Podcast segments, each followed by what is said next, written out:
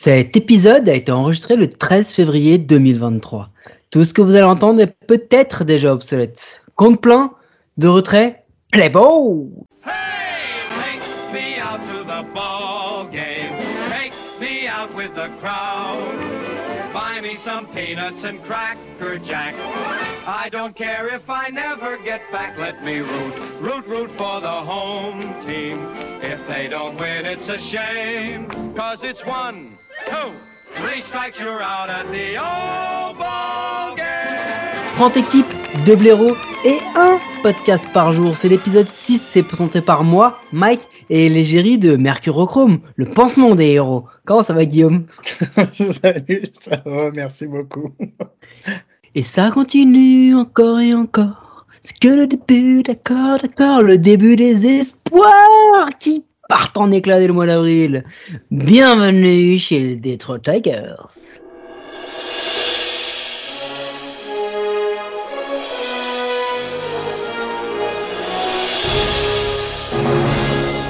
Mais t'es complètement con, Marty Mais qu'est-ce qu'il y a, Doc? Comment ça, qu'est-ce qu'il y a? À ton avis, pourquoi on court? Mais je sais pas, Doc, pourquoi? C'est vous m'avez dit, on va voir les Tigres à Détroit.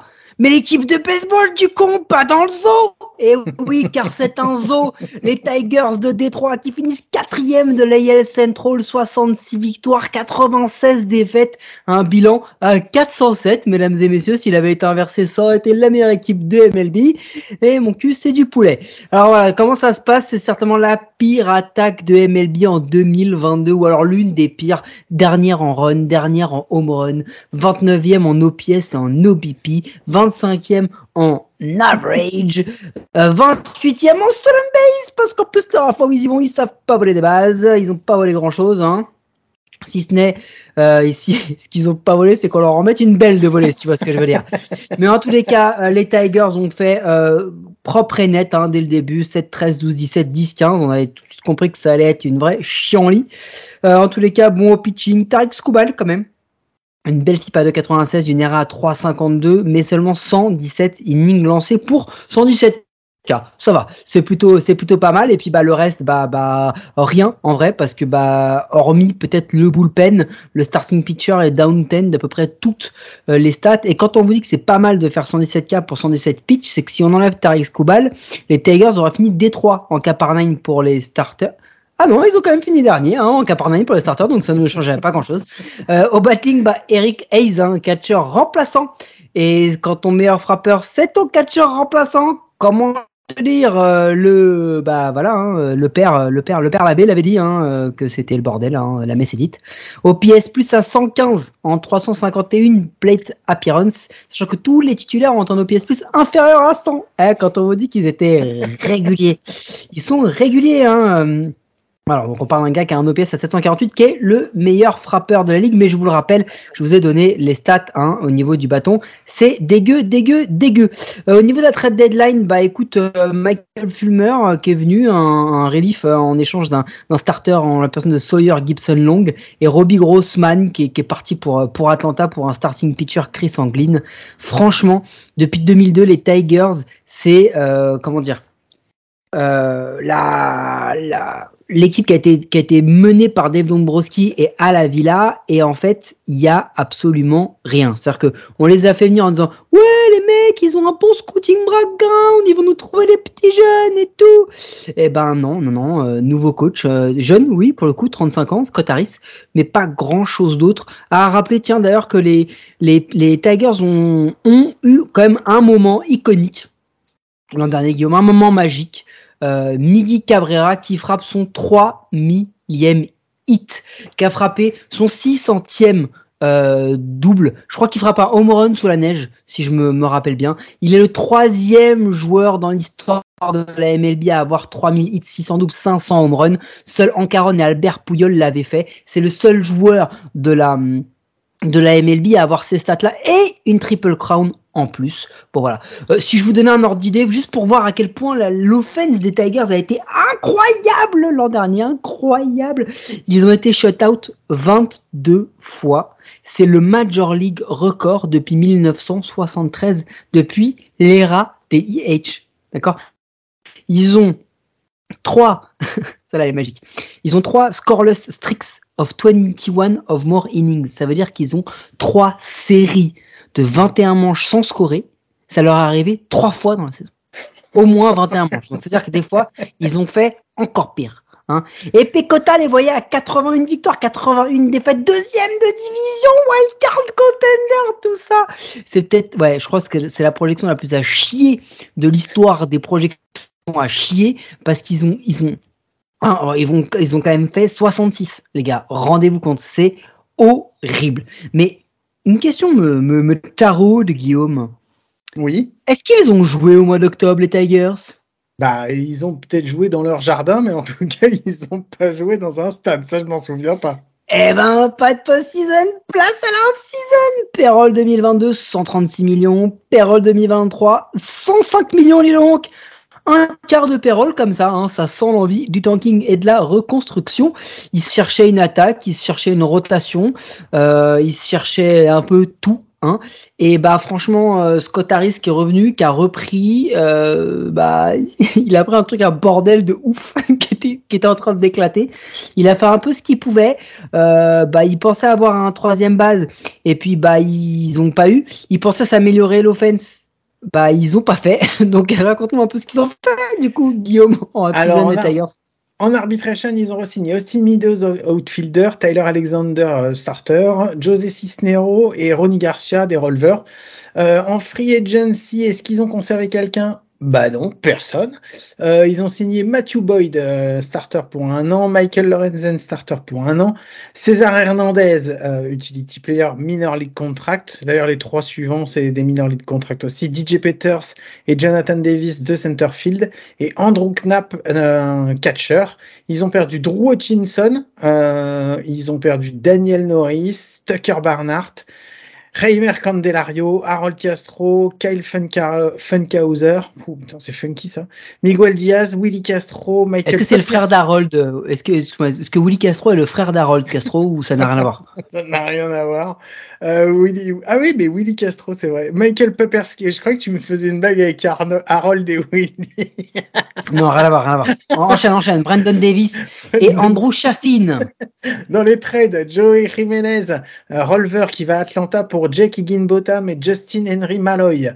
Euh, Tyler Nevin, infielder outfielder qui vient de Baltimore pour du cash. Euh, Bly euh, qui va à Houston pour du cash. Et Gregory Soto Grego et Cody Clemens qui vont à Philadelphie pour euh, bah, des plein de mecs mais qu'on connaît pas. Euh, Euh, est-ce que juste, est-ce que Grégory Soto c'est le cousin de Juan et est-ce que Cody Clemens c'est le fils de Roger? C'est juste comme ça. Hein. Ouais, on est dans les histoires de famille. A- C'est possible, mais vu que personne ne les connaît, c'est pas sûr. Euh, Eh, attends, en ils ont clémé. On va, on peut aller vite sur les waivers parce qu'ils ils en Oh, ont clémé une dizaine. Ils en ont clémé. Ouais, tous ceux dont les mecs voulaient pas, ils se sont dit allez, vas-y, viens, on les prend, on sait jamais, ça fera quelque chose. Ils en ont perdu deux. Euh, ils ont récupéré euh, un mec euh, de Texas en Rule 5 Draft, un starter. euh, Ah, mais attends. Le, ouais, son nom, il a indiqué de le- un mec du Texas. Le manque de respect de ouf. bon, j'avoue, je le connais, ça va. Vas-y, continue. Et ensuite, euh, ils ont signé donc des minor leagueurs. Euh, Enfin, ils ont fait monter de leur autre- de leur euh, leur minor league. Vencel, Vencil Perez, un infielder. Parker Meadows, outfielder. Rizolson, starter. André Lipsius, infielder. Brendan White, rolver. Et ils vont commencer l'année avec deux blessés euh, de leur starting rotation, Kazemiz et Taris Kubal. Euh, un pour Tommy John Surgery, l'autre pour un tendon euh, blessé. Et tous les deux questionable for 2023 season. Alors, question essentielle. Est-ce que André Lipsus, c'est le cousin de Roger Lapsus ou ça n'a rien à voir? Oh putain, Oh, c'est nul. Oh, est Allez, c'est nul. On est dans les Non, mais allez, c'est nul. Allez, c'est nul. Bon, en gros, C'est euh, nul très- comme leur farming system. Ouais, exactement. C'est aussi de la merde, autant de la merde. Et je crois que même que leur farming system, c'est encore plus de la merde que mes blagues. Ouais, Euh, les Detroit. Tigers sont juste classés 30e. C'est-à-dire que s'il y avait une 30e, en 31e position, vous voyez, quand va y avoir une, euh, une expansion, eh ben, ils auraient été 32e, les Tigers, parce qu'ils sont vraiment nuls. Hein. Euh, depuis 2016 jusqu'en 2021, ils ont trois top picks. Hein, euh, qui, les- qui ont du coup eu leur meilleur war, c'est Tarek Skubal, Kazimais et John Schreiber. Mais en fait, Kazimais, il est blessé. Tariq Skubal, Il oh bah, blessé. il est blessé. Et John Schreiber, oh bah, il est parti, dis donc. Euh, voilà. Euh, leur international free agent, c'est, c'est inconsistant, ça ne donne jamais rien. Euh, vraiment, euh, c'est quand même fou de se dire que une équipe qui en a trois dans le, top prospect, bah, est dernier. C'est-à-dire qu'ils en ont quand même trois.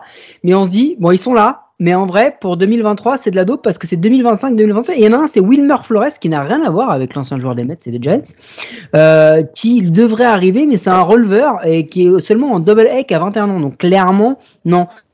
C'est pas, c'est pas le, truc le plus, le plus dingue du monde. Très honnêtement, très honnêtement, ce farm system, il va rien leur apporter tout de suite et on sait même pas s'il va leur apporter demain ou après-demain.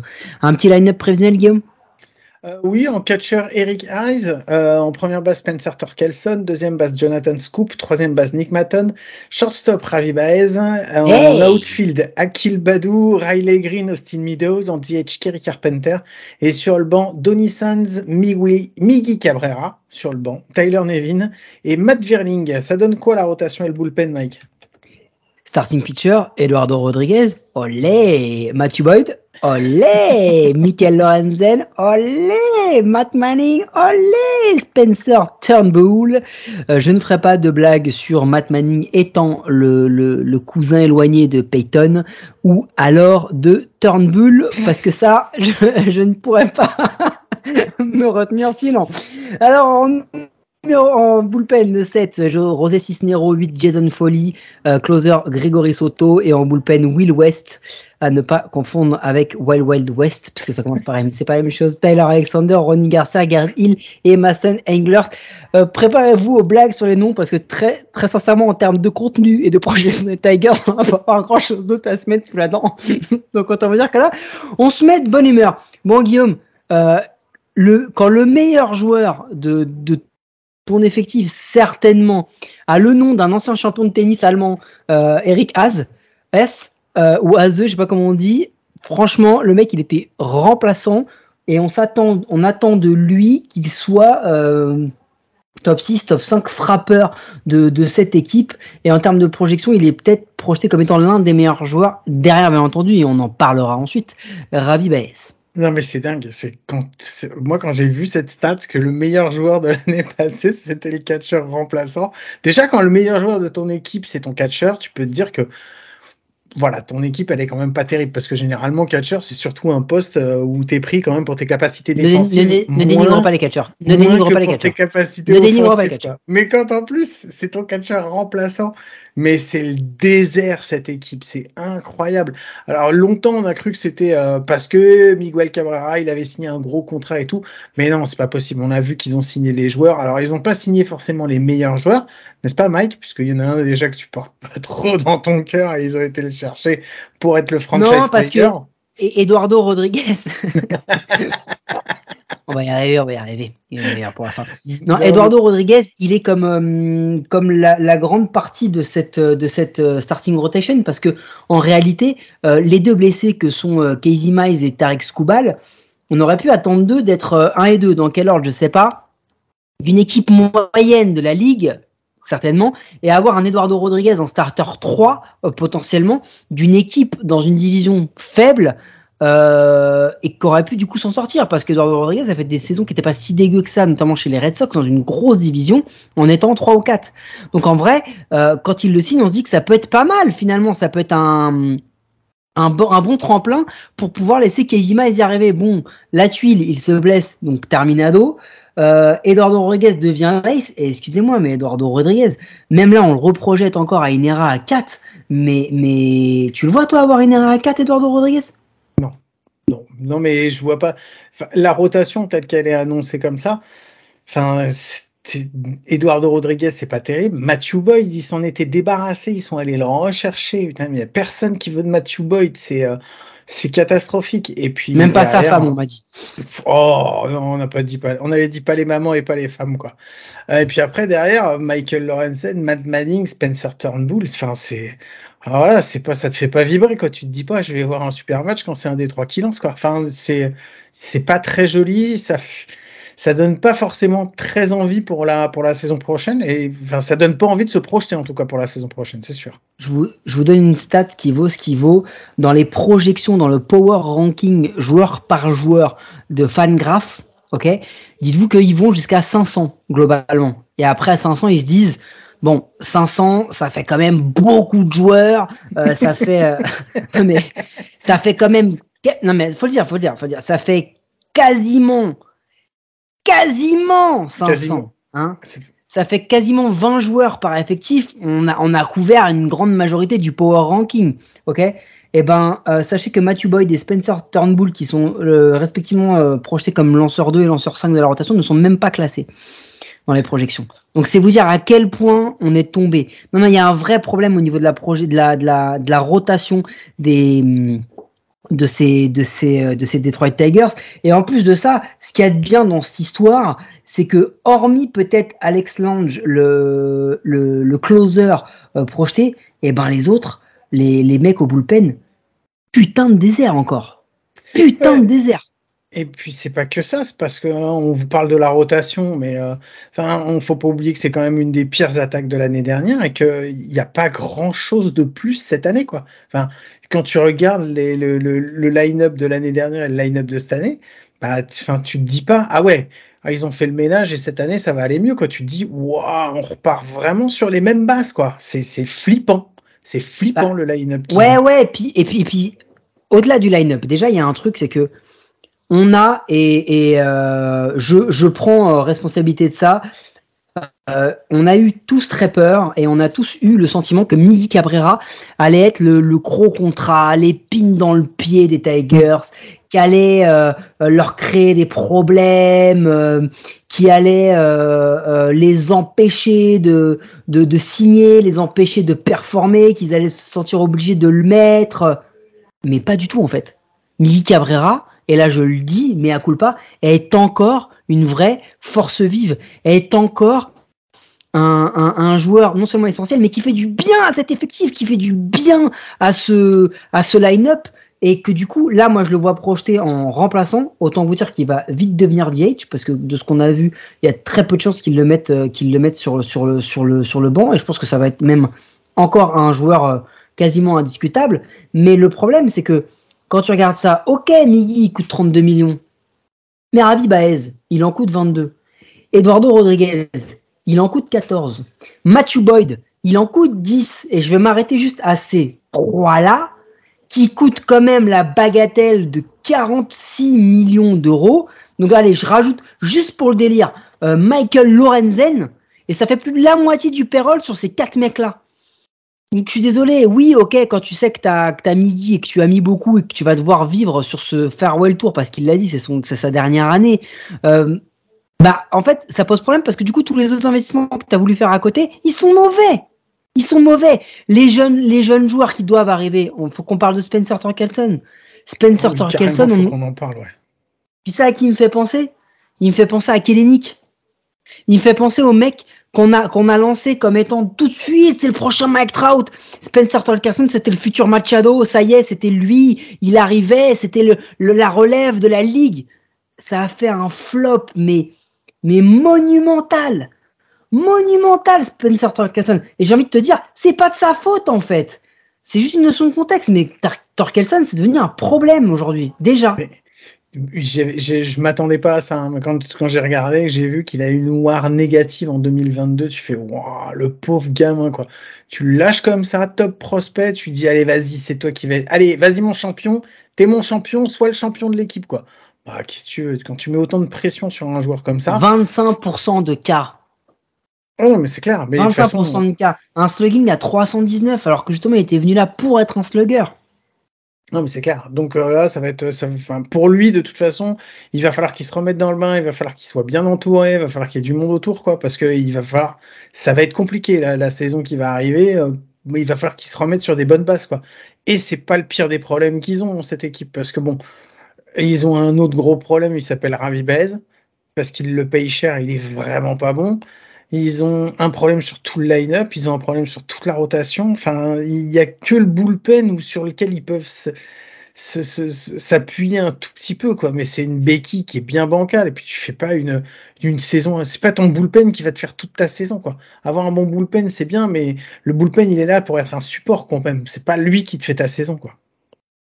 Et puis il faut quand même qu'on dise que euh, Ravi Baez, on tape un peu dessus, en vrai, Ravi Baez, en, l'espace de, de 7-8 saisons en MLB, c'est deux saisons à plus de 5 en War. Et après, il n'y a rien. La saison 2021, euh, il fait 4 en War, mais en fait, il fait 4 en War sur à peu près 3 mois où il veut qu'une seule chose, c'est se barrer des Cubs. Il y arrive, il va chez les Mets et il est l'une des raisons principales du, de la partance en couille ça se dit pas du tout, mais je le dis quand même, euh, des, des euh, sur la deuxième moitié de saison. C'est un problème parce qu'un mec qui affiche 2 de war et un mec qui affiche moins 4,3 de war offensive, un mec qui swing sur à peu près tout et n'importe quoi, qui se croit au cricket, enfin, qui ne montre même pas euh, cette espèce d'implication. On ressent même pas que le gars est impliqué. Tu vois, un mec comme Miggy avec tout ce qu'il a fait, sa carrière et tout, pas un moment tu te dis le gars n'est pas pro, le gars ne le fait pas. On l'a vu avec Pouyol, on le voit avec d'autres papis, tu vois, Greinke, d'autres, on les a évoqués. C'est des mecs qui bossent, c'est des mecs qui font tout pour leur franchise. Lui non. Et c'est un problème parce que normalement c'était censé être le franchise player en arrivant que les jeunes, que les Casey Mize, que les Torkelson arrivent déboîtent tout et soient des super joueurs. Donc c'est un problème euh, et le problème réellement c'est que ils ont aussi un peu tout renouvelé, l'eating coach, euh, le catching coach franchement, on ne sait pas ce qui se passe. Euh, oh, il y a eu l'épisode Rodriguez, on n'en a pas parlé. Le mec a été absent pendant des mois, on ne savait pas pourquoi. Hmm. Juste, il ne revenait pas à l'entraînement, on ne savait pas pourquoi. Il a disparu. Enfin, il y a des problèmes euh, sportifs, mais il y a des problèmes humains, il y a des problèmes de gestion dans ce club. C'est pas possible.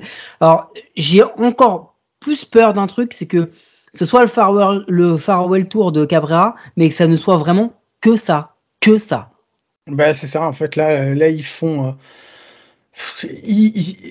c'est vraiment là pour le moment, c'est on, on, essaye, euh, on essaye de tout faire pour que ça marche parce qu'ils ont quand même un effectif avec des, des, jeunes joueurs, des choses comme ça. Enfin, normalement, il y a des trucs qui devraient faire que ça devrait marcher. Enfin, depuis, c'est pareil, c'est un peu la même histoire que les Royals, quoi.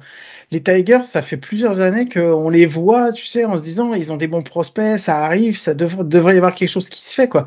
Et c'est enfin c'est comme un pétard mouillé quoi. Et en fait avec, avec l'argument principal tous les ans de dire la division est faible, ils peuvent s'en sortir. Et en plus c'est ça, c'est que non seulement ils sont pas bons, mais le problème c'est qu'ils sont pas bons dans une division qui est d'une faiblesse absolument abyssale quoi. Donc euh, et, c'est le même problème que les Royals quoi.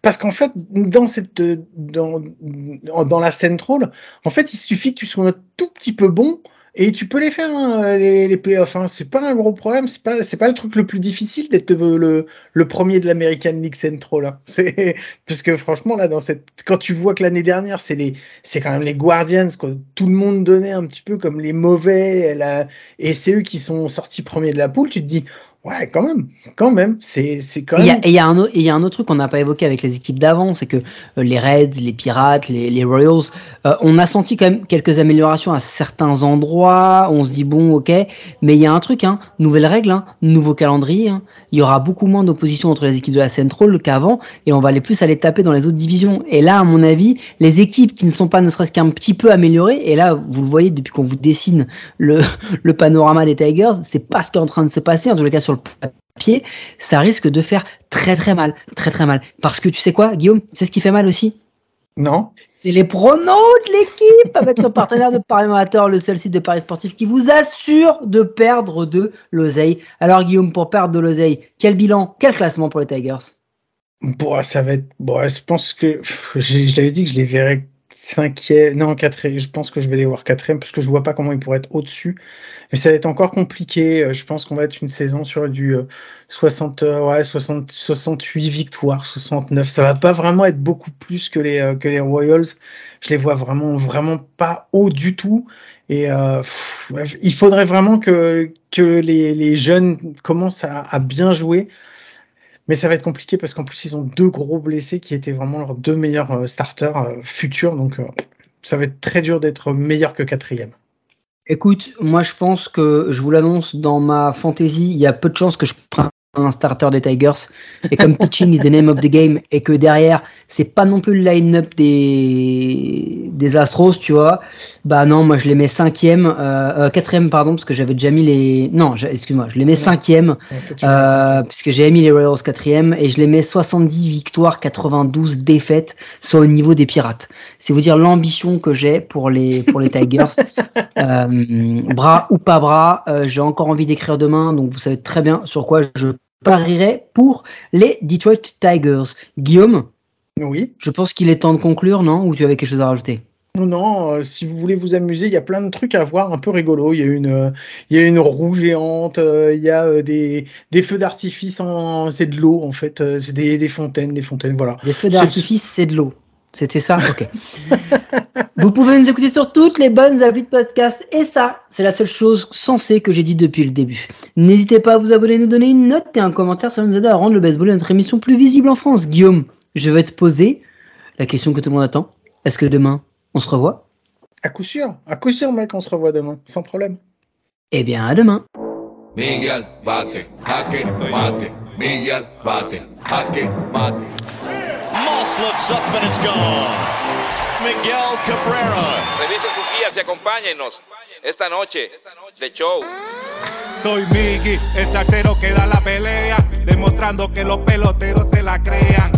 Representando la vieja escuela, aparte de jugar, escribimos candela. Lanza tu mejor rima, que de los tigres la batea. El que no se acuesta cuando rumbea. El triple crown, nacido y criado en Venezuela. Vengo de barrio humilde llamado La Pedrera. Los gringos bailan pegados, aquí no se juega. Aquí hay más talento, esto suena a bandera. Rima de sobra, pa' mata cualquiera. Se vino a guerrear, empujó otra carrera.